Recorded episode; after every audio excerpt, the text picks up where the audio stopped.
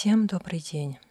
Это спецвыпуск подкаста правозащитного центра «Мемориал» и посвящен он памяти нашей коллеги и друга Наташи Истемировой, которой сегодня могло бы исполниться 63 года. Утром 15 июля 2009 года неизвестные похитили Наташу около ее дома. Тело было найдено в тот же день в Ингушетии, у села Газиюрт. Наташу убили выстрелами в грудь и в голову.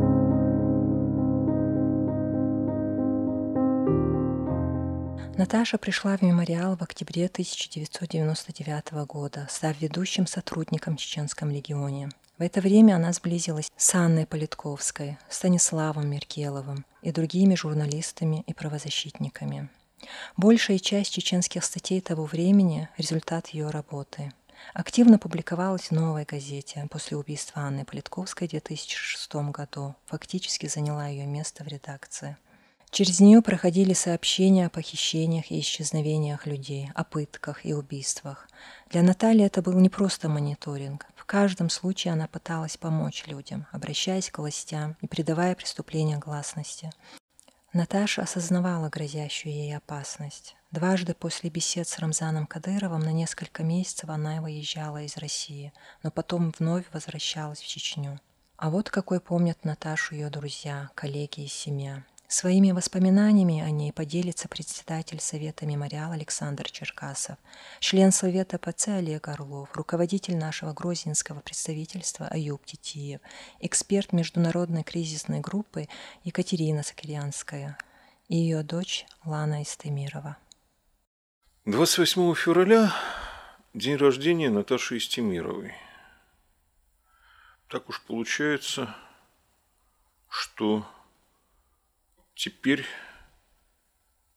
ей уже не становится больше лет, что мы вспоминаем то, что она для нас значила, и видим, что происходит без нее. И главное, пожалуй, здесь в том, что исключительную роль, исключительную заслугу, исключительный труд – не обязательно делает человек исключительный. А может быть, совсем не претендующий на исключительность. Таша вообще-то школьная учительница. А что такое учитель? Это человек, который умеет говорить с детьми. Если он не умеет говорить с детьми, какой же он учитель? И, собственно, большая часть ее труда, ее подвига была связана именно с этим – она умела говорить с людьми. Первый раз, пожалуй, это было в 92 году в зоне Остино-Ингушского конфликта, где творился кошмар. Там же сотни человек были убиты, сотни человек с обеих сторон исчезли. Десятки тысяч стали в итоге беженцами, была проведена этническая чистка. Но вот приезжает Наташа в этот кошмар, и что? Она видит автобус, в который погрузили людей и собираются куда-то увезти. Наверное, дальше они исчезнут. И что делать? Она подходит к вооруженным людям, которые охраняют этот автобус, и представляется сотрудницей Красного Креста и начинает с ними говорить. Начинает с ними говорить, что, в общем, а так нельзя с гражданскими-то. Так делать нельзя, ни по таким законам, ни по сетим, ни по обычаям. И происходит, происходит чудо. Людей отпускают, они были спасены. И у Наташи было много таких эпизодов, когда она ввязывалась в какую-то историю, не понимая, не понимая, что будет делать, и в итоге у нее получалось. Так было в Грозинском поселке самостроя Шанхай. Ну, Шанхай название для как раз таких самостроев, возведенных без согласования с властями. В Грозном такого было много, а тут, когда власти решили приводить лицо города в соответствие со своими представлениями, эти представления не очень соответствовали тому, что здесь живут люди. Это поселок Шанхай, эти дома, вполне себе капитальные дома частного сектора, должны были сносить бульдозерами. И Наташа туда рванулась, не имея особенно полномочий и не зная, что же она будет говорить. И это пришло, то, что сказать пришло, потому что она вообще умела говорить с людьми, с разными людьми. Тем чиновникам, которые были при бульдозерах, Наташа сказала и объяснила, что вообще-то, понимаете, судя по тем бумагам, которые у вас, если что случится, если что будет не так, крайними будет не начальство, крайними будете вы. Вот подумайте, вам это надо? Чиновники, которые были прикреплены этому бульдозерному действию, подумали, подумали, а потом ретировались вместе с бульдозерами. Наташа мне рассказывала, что не знала заранее, как она будет вести себя в этой ситуации, но она в нее ввязалась. А дальше, а дальше вот это самое умение говорить с людьми на понятном им языке. Ну, а воспоминания о Наташе, они всегда тяжелые. Я часто вспоминаю нашу первую встречу, когда мы с ней познакомились. Это произошло в 2001 году, в конце лета 2001 года. А у нас в селе была такая жестокая, можно сказать, зачистка. Все, наверное, понимают, что такое зачистка. Те, кто знаком э, с теми событиями, которые происходили в Чеченской Республике. Эта зачистка проходила в течение пяти дней. В селе были задержаны больше ста молодых людей, да не только молодых, больше ста жителей. Их доставляли на свои фильтрационные пункты федеральные военные, военнослужащие. Проводили какие-то там и махинации, можно сказать допросы, э, пытки. В общем, эти, эти 100, больше ста человек были искалечены. Но э, в конце, после этих пяти дней, в заброшенном доме между двумя нашими населенными пунктами были взорваны пять э, человек, пятеро жителей нашего села. А весть об этом уже Э, распространилась по всей Чечне. Местные жители, возмущенные, собрались у здания администрации района. Село наше как раз было районным центром. В село к нам приезжали глава администрации республики, приезжал, приезжал депутат Государственной Думы Чеченской Республики.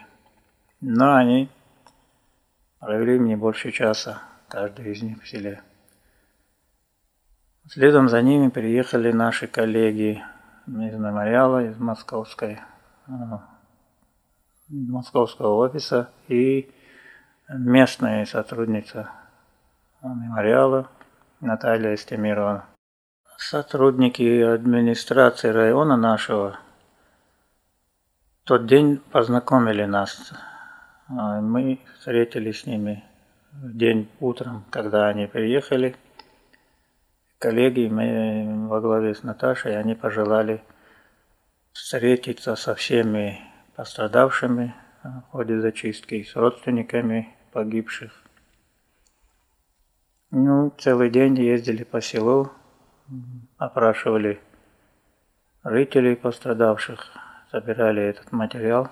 Следом за этой зачисткой были еще похищены 8 человек из нашего села. Это событие совпало просто один за другим. А информация об этих похищенных тоже была передана коллегам. Коллеги московские и Наташа все это записывали. А, брали интервью у родственников, аудио, видеозаписи делали. В общем, коллегам пришлось выехать из республики, потому что комендантский час в то время вечером уже определенное время запрещалось передвижение им нужно было выехать из республики в Ингушетию. Четверо коллег уехали, Наташа осталась ночевать у нас в селе. Мы вечером с ней встретились, долго проговорили о ситуации в районе, о том, что творят военные. Наташа все это записывала. И в конце нашей беседы она предложила мне работу в мемориале, сотрудничество. Мы договорились с ней о сотрудничестве, и с тех пор я работаю здесь, а Наташи нет. Ну, в общем, приходится продолжать эту работу. Ну вот про Наташу Истемирову говорят подчас, да, что она была руководителем Грозненского представительства э, мемориала. Это не так. А Наташа была не способна быть э, руководителем. Она, понимаете, ее весь душевный склад э, не был настроен, чтобы кем-то руководить. Но она была значительно более важным звеном да, э, в работе мемориала. Я бы сказал, что она была мотором, даже, наверное, сердцем а, нашей работы в Чечне. По своей самоотверженности, по своей нацеленности на немедленно сейчас попытаться помочь тому человеку, который оказался в тяжелой ситуации. Вот это и э, было сердце мемориала. А я сколько раз, масса раз помню, как она звонит мне или кому-то еще и говорит, ну, Олег Петрович, ну как же так, давайте немедленно, скорее, почему же мы так затянули э, с тем или иным делом, ну, надо же помочь немедленно людям. При этом она э, одновременно была нацелена на много разных э, дел, в смысле разных направлений правозащиты. Понятно, что в Чечне э, в эти годы самое страшное, да, впрочем, как и сейчас, это было похищение, пытки, несудебные казни. Самое страшное, да, что можно себе представить. А, но она была вот тем, что можно назвать не только вот правозащитницей в узком смысле этого слова, она была, я бы сказал, шире, народной защитницей, да, народной заступницей, вот так бы я сказал. Понимаете, в 2008 году она узнала о том, что э, в Грозном сносится поселок, э, самострой, что называется. Да, люди, несчастные люди, у большинства из которых э, были уничтожены дома, бездомные но вынуждены были в центре города, прямо скажем, незаконно часто, строить некие халупы, где вот они могли пережить. И вот этот поселок ради благоустройства, ради того, чтобы Грозный был прекрасный, красивый, современный город, сносится. Людей выгоняют на улицу, да? Она со всей силы бросилась в это, за что, в общем, очень сильно, скажем так, получила ну, в кавычках, получила, скажем, массу упреков и обвинений прямо со стороны Рамзана Кадырова. А тогда же, где-то в 2008, а может даже в 2009 году, незадолго до смерти, нет, все-таки это не 2009, наверное, даже 2007 был год. Она, а, я помню, начала заступаться за студентов. Да? Студенты, которые ездят из разных регионов Чечни в Грозный учиться, они э, ездили на автобусе, и это очень важно было им не самим добираться, а на студенческом автобусе хотя бы потому, что проезжать безболезненно блокпосты, потому что каждый блокпост э, представляет угрозу для молодого мужчины. А в любой момент могут задержать, придраться к чему-то человеку. Ну, что угодно может произойти с человеком. И вот Наташа бросилась со всей своим энтузиазмом добиваться, чтобы эти автобусы возобновились а, доставку студентов. Я говорю, Наташа, ну, ну не хватит вас. И нас всех, ну не хватит. Слушайте, у нас одно с другим похищение. У нас секретные тюрьмы, где убивают людей. Э, ну, мы не можем на таких социальных вещах э, сосредотачиваться. В ответ я уже от нее получил, и вполне заслуженно. Как же так, Олег Петрович, э, вы не понимаете, насколько это важно, насколько важно защищать и такие права, особенно молодых людей, жителей Чечни.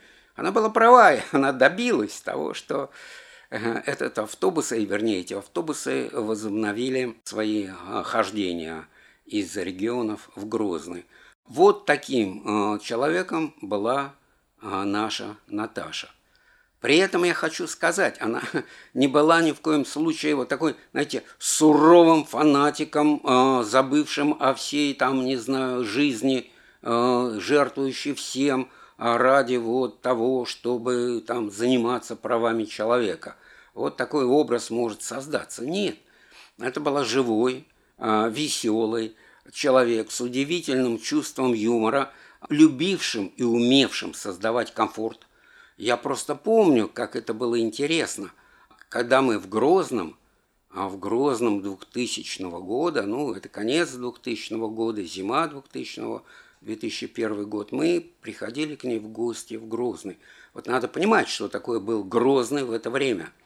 Это дома, где люди живут как в пещерах, где нету света подчас, э, воды, конечно, нету, где нет даже отопления, и люди отопля... отапливают свои пещеры, просто газ, газ все-таки поступал обычно, и вот нагревались какие-то металлические предметы, а, открытой газовой горелкой, и это вот а, обогревало квартиру.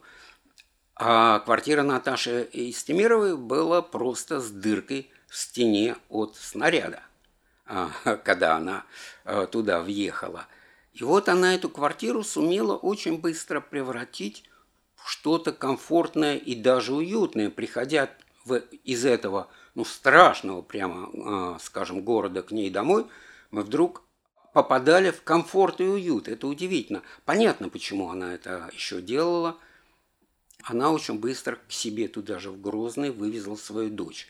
Это э, было очень важное, может, важнейшая составляющая жизни ее дочь а ее дочь Лана, которую она любила, обожала, которая ее обожала, у которых были удивительно теплые, дружеские, прямо скажем, они друзьями были с мамой, отношения очень трогательные. И она, конечно, делала все для того, чтобы Ланка жила в удобных, уютных условиях. И заметим, что Наташа ведь приехала в этот страшный Грозный сама – а, по своему желанию. А, ведь у нее там ее сестра, а, семья сестры жила ну, более-менее благополучно, естественно, в Екатеринбурге. А на какое-то время Наташа туда во время боев э, выехала, и дочь там ее была. Потом, когда Наташа в конце 99-го начала работать в мемориале, она поселилась в Назране а, и работала в нашем Назрановском офисе, то есть в Ингушетии рядом с Чечней. Там же ее дочка Ланка жила. Но Наташа рвалась в этот страшный город, Грозный на тот момент, да, страшный. Она хотела вернуться туда, где она ощущала, она будет максимально полезна. Она ехала э, туда, понимая, что там будет очень тяжело, страшно, но как только стало возможно нам открыть свое представительство в Грозном уже в 2000 году, моментально и сразу же она бросила, в общем, вполне тоже, ну, благополучную э, относительно, как у всех правозащитников, но все-таки благополучную жизнь а рядом э, в мирной Ингушетии, откуда мы туда только наездами приезжали в Чечню, и все поселилось в Грозном при первой возможности туда а, вывезла Ланку. Вот в эту квартиру с дыркой в стене. Потом она переехала в другую квартиру, а на девятом этаже там тоже были разрушены стены, но она была менее разрушена, но там не работал лифт. Почти не работал. И там не было воды. И Наташа туда поднимала на девятый этаж ведра с водой. Вот такая жизнь, это реальная жизнь Грозного, и вот такую жизнь она сама себе избрала.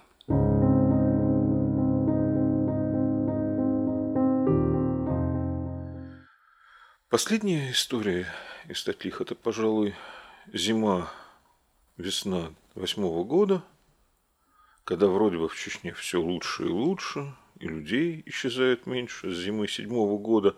Тогда Рамзан Кадыров дал своим стоп-приказ, и исчезновение, похищение людей вдруг практически прекратились.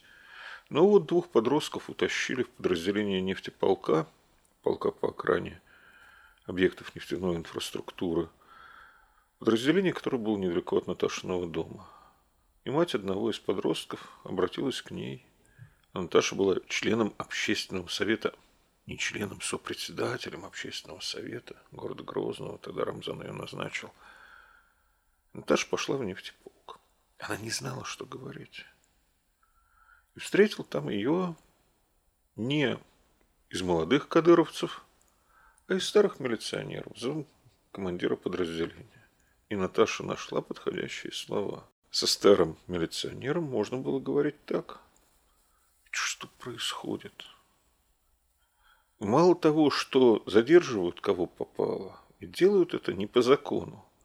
Вроде бы формально все это числится милицией, но ведь э, чистая махновщина то, что происходит. Вот задержали подростков. Ну как их задержали? Это все вопреки закону. Через день подростков отпустили. Наташа опять-таки не знала, что она будет говорить. Она по ходу дела нашла подходящие слова. Но она даже не знала имена этих подростков. А мать одного из похищенных, который к ней обратилась, не оставила свои координаты. И потом не связалась, не поблагодарила. Вообще-то ждать благодарности при такой работе. А Наташа ходатайствовала за сотни и сотни, в целом, может быть, и за тысячи людей. Ждать благодарности не приходится. Можно скорее огрести э, упреки, что, мол, из-за вас к нам ходят люди в форме, когда люди в форме приходят, чтобы возбуждать уголовное дело по факту исчезновения родственника. А благодарность нет, ждать не приходится. Вообще, если ждать, то тогда не приходится и жить. Наташа не ждала. Она не ждала благодарности, она не ждала подходящего момента, чтобы жить. Она жила. Воспитывала дочь. Когда приезжала в Москву, ходила в театр – вообще была человеком редкой вовлеченности в тот единственный момент, который нам каждый раз дает жизнь. В это самое сегодня. И делала каждое сегодня все то, что могла. Не откладывая на завтра, не оглядываясь во вчера. Для кого-то это казалось странным, нерасчетливым, но если подумать, это было очень хорошее вложение своей души. Наташа по-прежнему живет не только в нашей памяти, но и в своей дочери Лане, которую она воспитала, воспитала своей жизнью. И вот уже скоро 12 лет, как мы не вместе. Но трудно представить, невозможно представить мемориал, правозащитный центр мемориал в Чечне, не вспоминая при этом Наташу, не ориентируясь на нее, даже не сравнивая, потому что сравнивать невозможно. Но все-таки как-то понимаю, что мы живем за очень хороших людей, которые делали свое дело и жили свою жизнь вот так, без расчета, что будет завтра. И, может быть, обеспечили нам это завтра. Может быть. Сегодня день рождения Наташи. Если бы она была жива, то к этому моменту мы были бы с ней знакомы 20 лет. Это немало, и годы стирают из памяти многие важные события и переживания. Хотя какие-то, казалось бы, не слишком важные детали остаются с нами надолго. Сегодня мне бы хотелось вспомнить, как я первый раз ночевала у Наташи в Грозном. Был год 2004, я уже несколько, уже год назад, как переехала на Северный Кавказ из Санкт-Петербурга, работала в мемориале и часто по рабочим делам приезжала в Грозный, останавливаясь у своих друзей и коллег. Грозный тогда был совсем не таким, как сейчас. Несмотря на то, что военные действия закончились уже в 2000 году, три года спустя Восстановление города еще не начиналось. Практически каждое здание пострадало от бомбежек и артобстрелов. Некоторые были полностью разбиты. Руины во многих местах оставались неразобраны. В тот день мы работали в офисе. Закончив дела, Наташа предложила мне переночевать у нее. Жила она на улице Богдана Хмельницкого. Это так называемый микрорайон Подромный. Мы подъехали на маршрутке, потом пошли по дворам. Квартал сильно пострадал от бомбежки. Я помню, в одном из дворов перед домом возмущалась огромная гора мусора. В это время организованно мусор в городе не вывозили. Помню, уже смеркалось, и в сумерках можно было разглядеть, что по куче туда-сюда снуют грызуны в поисках съедобных отбросов. Наташа жила высоко, на десятом этаже. Лифт, конечно же, не работал, поднимались пешком, предварительно закупив продукты. Между третьим и четвертым этажами в коридоре был провал от разорвавшегося снаряда. Он был слегка прикрыт досками. Наташина квартира тоже пострадала, еще шел ремонт. Но в комнатах и на кухне, где ремонт был закончен, было тепло и уютно. Наташина дочка Лана, которой в то время было лет десять, с нетерпением дожидалась маминого возвращения. Смугленькая, худенькая девчушка с двумя тукими козичками, развитая не по годам, очень радовалась, что мама пришла, еще и с гостей. Но не успели мы раздеться, соседка сказала, что привезли воду.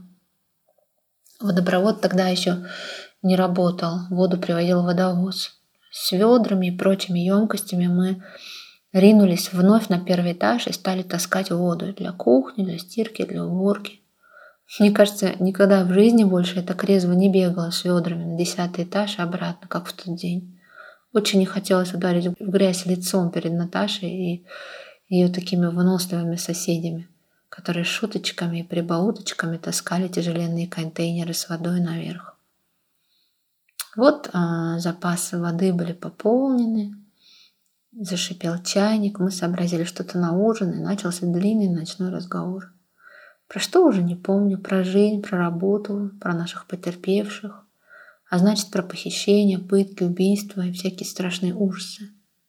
Пока Ланку не отправили спать, она сидела на кухне, вроде как занималась чем-то своим, но мне казалось, ловила каждое слово. Помню, я все старалась понижать голос, чтобы ребенок не слышал подробностей наших недетских историй. Потом Ланка пошла спать, а Наташа что-то все еще живо рассказывала. Я смотрела на нее и думала, почему она живет тут с ребенком? Почему не уедет? но на худой конец не отправить девочку к бабушке в Екатеринбург. Ведь опасно и быт просто адский какой-то. Наташка все силы отдает работе, выживанию, у нее просто времени нет. А ребенку ж надо развиваться, учиться, да и просто жить не в атмосфере страшных историй из хроник мемориала. И помню, все-таки спросил Наташа, что ты Ланку к бабушке не отправишь? Она посмотрела на меня с таким изумлением и сказала, ну что ты, как же я без своей мартышки? Когда Наташа погибла, Лане было 16. Сейчас ей уже 26. Мартышка закончила один из самых престижных вузов мира, работает в журналистике и правозащите, пишет пронзительные колонки в ведущих изданиях и сама иллюстрирует собственные рассказы. Оказывается, помимо самоотверженной помощи людям и, казалось, бесконечной работы, Наташка успевала проверять уроки, развивать и подсовывать дочери правильные книжки, отвозить к родственникам в село, где можно было напитаться чеченской культурой. Во время каникул возила в Питер, в Москву, таскала по театрам, музеям. Главное, она передала ей свой дух, свое обостренное чувство справедливости и своих друзей, которые теперь друзья ее Ланки. А сейчас я понимаю, как ценно то, что ребенок рос рядом с мамой, разделяя с ней ее очень трудную, но полную смысла жизнь.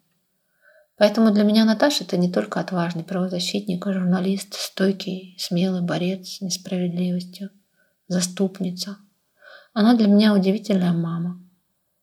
которая в самых сложных условиях смогла сделать для дочери то, что многим не удается в безопасности и комфорте. Наташ, сегодня в твой день рождения я хочу сказать, что у тебя все получилось. И что за свою недлинную жизнь ты вырастила замечательную дочь. И успела сделать добра на 10 жизней. Мы помним тебя и любим.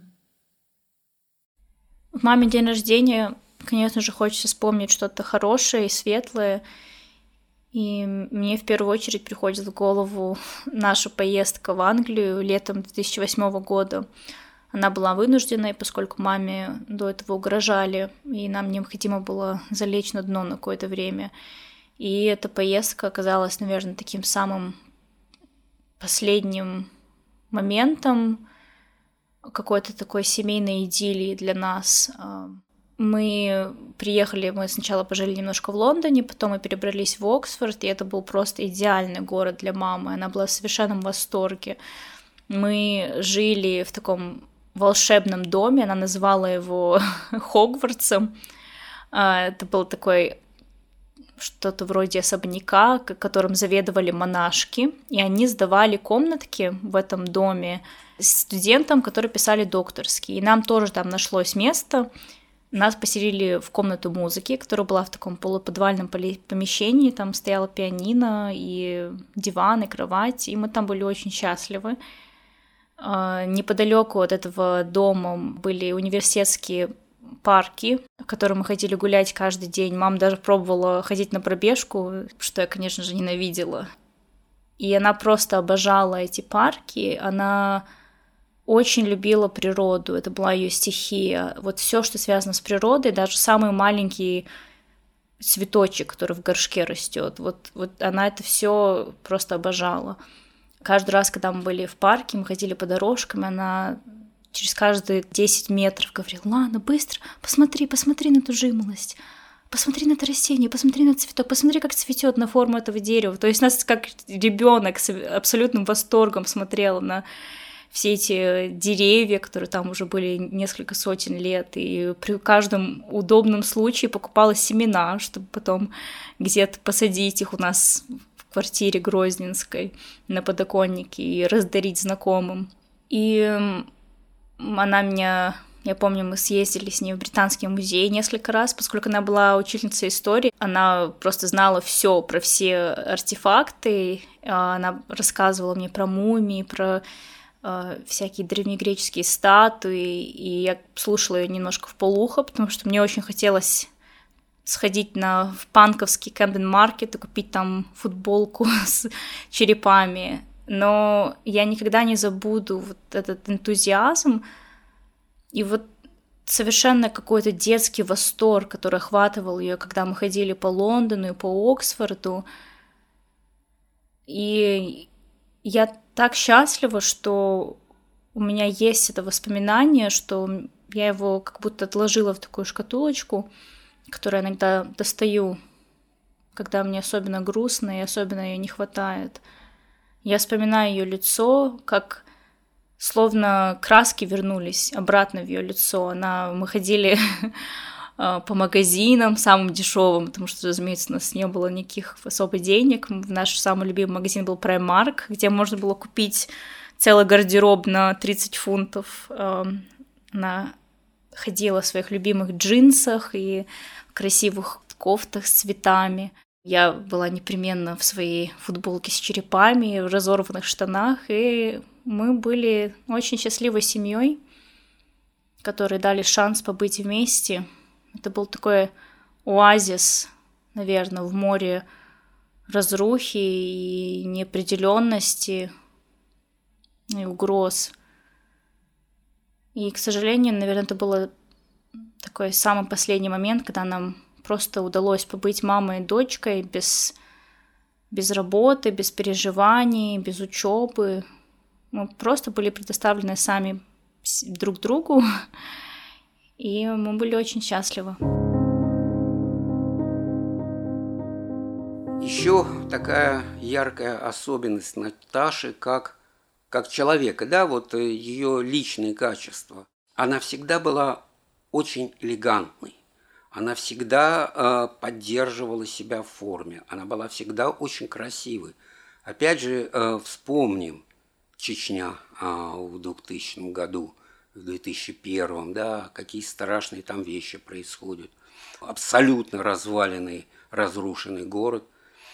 И вот в этом городе идет прекрасная, элегантная, красивая женщина, э, которая идет, я не знаю, такая может ходить по Бродвею, по там, Тверской улице в Москве, красиво, элегантно и спокойно.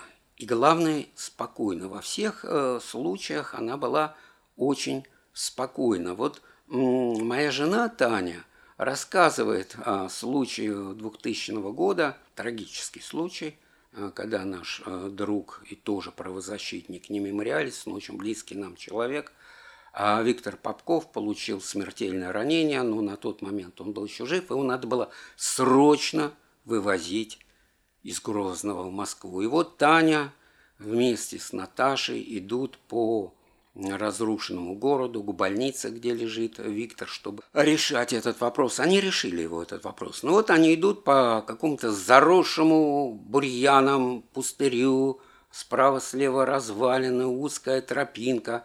Впереди идет вот Наташа, такая, как я говорю, статная, высокая, прямая, а, элегантная. Сзади идет Таня – и вот она, Таня мне всегда это рассказывала с удивлением и с некоторым даже смехом, как Наташа вдруг и к ней так легко поворачивается, говорит, Татьяна Ивановна, только смотрите, вот вправо и влево ни шагу, а растяжки могут быть. И пошла также вперед, элегантно и как-то спокойно. А вот, э, вот это такая маленькая черта, которая очень ярко характеризует Наташу. Хотя я помню, я видел Наташу испуганной. Действительно, серьезно испуганной. А вот это было после разговора с Рамзаном Кадыровым. У Наташи было несколько встреч э, прямых личных с Рамзаном Кадыровым. Две эти встречи представляли смертельную угрозу, а на двух этих встречах просто произошло, ну, не прямое физическое, но фактически столкновение ее а, с этим, ну, скажем, страшным, безусловно, человеком. Вот когда я, я ее лично видел, это вторая встреча, а, когда Наташа а, позволила себе публично в интервью телеканалу РЕН-ТВ сказать, ну что неправильно делают власти Чечни, заставляя женщин в обязательном порядке носить платки даже при входе во все а, официальное учреждение. В конце концов, сказала Наташа, это личное дело каждой женщины. А если кто-то хочет соблюдать традиции, это может быть правильно так делать, но каждая женщина должна выбирать сама, а не каждый сопляк с автоматом, ссылаясь на Кадырова, должен от нее требовать там одеть платок.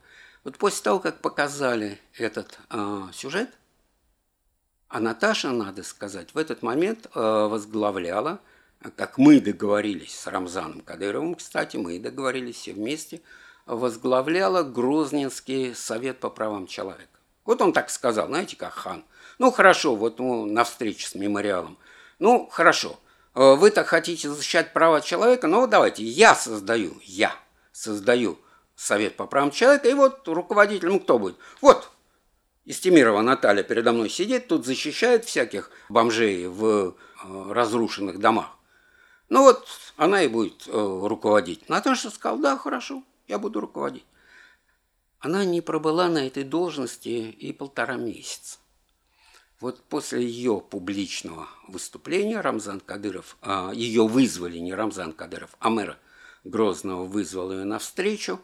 На эту встречу неожиданно пришел Рамзан Кадыров, где он, ну прямо скажем, пересказе ее, и у меня нет ни малейших э, сомнений в том, что она передавала, прямо угрожала, э, вспоминала о том, что она должна думать и о своей дочери, о безопасности своей дочери, э, сказал, что она вообще не будет никогда заниматься правозащитой в Чечне.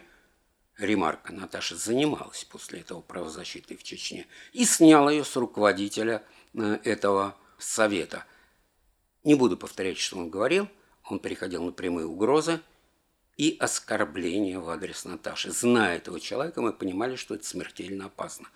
Вот тогда я увидел очень редкий случай, когда Наташа была испугана. Ну, мы ее вывезли э, вскоре из Чечни вместе с Ланой, ее дочерью. Э, дочь после этого, Наташа, сама понимая, отправила ее в Екатеринбург продолжать учиться. А потом дочь вернулась летом, тем страшным летом, когда убили Наташу.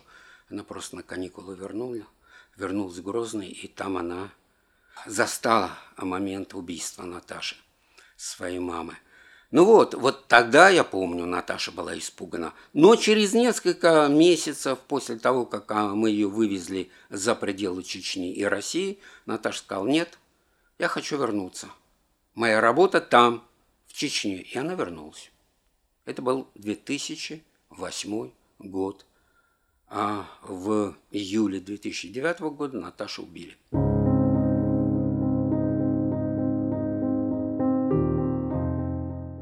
Вот эта самоотдача работе, вот это полное погружение, это готовность вот бороться, бороться до конца, не останавливаться. Вот всегда было такое ощущение, когда она врывалась в офис, куда-то бежала, что вот весь мир рухнет, если она остановится. Вот все, все, все надо было сделать немедленно, сейчас, поехать, написать, рассказать встретиться, я не знаю, с какими-то чиновниками, силовиками, попытаться им что-то донести, где-то не знаю, более жестко, где-то более мягко, и вот эта неиссякаемая энергия, и при всем при этом вот это какая-то женственность в ней, любовь к жизни. Насчет а, а, вот этого, что она могла попытаться где-то бывало даже пристыдить, скажем так. Я помню, у нее же было еще очень много таких принципов. Например, один из них а, это был ее протест, что она никогда не ходила по бывшему проспекту Победы, который потом переименовали проспект Путина. Для нее это просто... Это было нечто, с чем она тоже не могла мириться, и она всегда отказывалась ходить по этому проспекту. И когда нам срочно нужно было пешком куда-то пойти, мы там в центре работали, а, это не на машине куда-то поехать, а вот надо пройти. И вот нет, она отказывалась, будь то жара, я не знаю, слякоть, неважно что, вот я не пойду по проспекту, и все, это для меня дело принципа, я не буду. И она не ходила по этому проспекту. Ну а я была молодой, мне хотелось пройти по проспекту, это было удобнее, это было красиво, ну, проспект был красивый, мне по закоулкам было а, неохота ходить. Я начинала, ну, Наташа, ну давай пойдем. Но это короче. Ну, я много аргументов пыталась привести. Это было бесполезно. Это для нее было принципа и дело принципа. И я начинала там шутить. Ну, Наташа, мы можем пройтись по проспекту, но с каким-то протестом. И она такая, «Ну да, и с каким это? Но я не знаю, мы можем идти, и каждый раз, когда видим табличку с названием улицы имени Путина, я говорю, ты можешь этот свой знаменитый укоризненный взгляд бросить на него, а вось ему будет стыдно. Ну. А вот этот укоризненный взгляд мы часто тоже подшучивали. Это один из рассказов нашего вот тогда, который у нас был руководитель Грузинского мемориала Шамиля. Мы часто собирались, там, свободные какие-то минуты, сядем, выпьем чай, ну и какие-то рассказы из прошлого, еще в начале, когда офис открыли, как они работали в этих руинах, выходили, там, ходили на чтобы мониторить там зачистки, какие-то очередные адовые истории. Вот, и они с еще одной сотрудницей из Грозинского мемориала, Шамиль и э, Наташа, они куда-то поехали, был, была какая-то местность, которую нужно было пройти пешком ну, такая не совсем безопасная, скажем. Если не мины, то снайперы. Вот, ну и Наташа сказала, вот я знаю, я знаю здесь э, хорошую дорогу, она более безопасна, она короче, э, вот пойдем по ней. Ну и, говорит, и завела нас в какие-то дебри, говорит, идем такие, уже стрёмно, уже вечереет. И тут мы, говорит, уже начинаем переглядываться. Наташа, ты уверена, что все норм. Да-да-да, я знаю, что я делаю. Говорит, мы идем, и вдруг тут им под ногами а, начали стрелять. А там как было? Были высотки, и на этих высотках обычно сидели снайперы. И я не знаю, что у них это было, такое развлечение или что. И иногда они, вот, если даже видят, что мирные, они могли начать вот так вот стрелять рядом. Отрикошетит там или нет, но это уже ваши проблемы. И мы, говорит, такие, когда уже поняли, вот, что стреляют, мы, говорит, такие в ужасе со своей спутницей, они начали там, господи, что происходит, там, развернуться надо. А Наташа, говорит, стоит, стоит и с, этот, и с таким вот взглядом полным укора, вот упрека, а как же вам не стыдно, вот, товарищи, должно быть стыдно что-то из, из этой серии. То есть она вот пыталась, я не знаю, может, потому что она когда-то была преподавателем, ей казалось, может, она действительно верила, что вот своим этим взглядом вот, вот, вот она может устыдить даже снайпера. И я вот иногда шутила ей насчет вот ее этого взгляда. И тут я уже чувствовала этот взгляд на себе. И такая шла, Наташа, у тебя больше шансов было бы, наверное, пристыдить того снайпера, чем сейчас меня, поэтому даже не пытайся. И вот так вот мы коротали свою дорогу по переулкам, когда шли тоже разгребать очередную какую-нибудь а, историю. И таких историй, да, их, конечно, их очень и очень много. При всем вот при этом, как я уже говорила, Наташ, вот полная вот эта отдача этой работы, вот эта неиссякаемая энергия, вот эта женственность. Вот несмотря на весь этот трэш, который происходил вокруг, она еще умела радоваться жизни, каким-то мелочам абсолютно, которые мы порой э, в этой ежедневной гонке не замечали. Например, если мы выедем куда-нибудь в ну, не знаю, какие-то горные села или вообще, ну, в какие-нибудь села, там очередная история, там кого-то похитили, запытали, да что угодно. Она вдруг могла попросить водителя остановить машину. И выяснялось это, потому что она где-то в поле увидела цветы, какие-нибудь полевые цветы там, или цветок, я не знаю, вот ей все непременно захотелось пойти и сорвать их. То есть она могла устроить во всем этом вот эту паузу, собрать эти цветы, сесть и вот сидеть и, и наслаждаться этими цветами. Таких фрагментов бесконечное количество. И я очень рада, счастлива, что ты есть в моей жизни, Наташа. Что Грозненский офис есть в моей жизни. Это, это было это было круто. И ты была очень крутой. С днем рождения.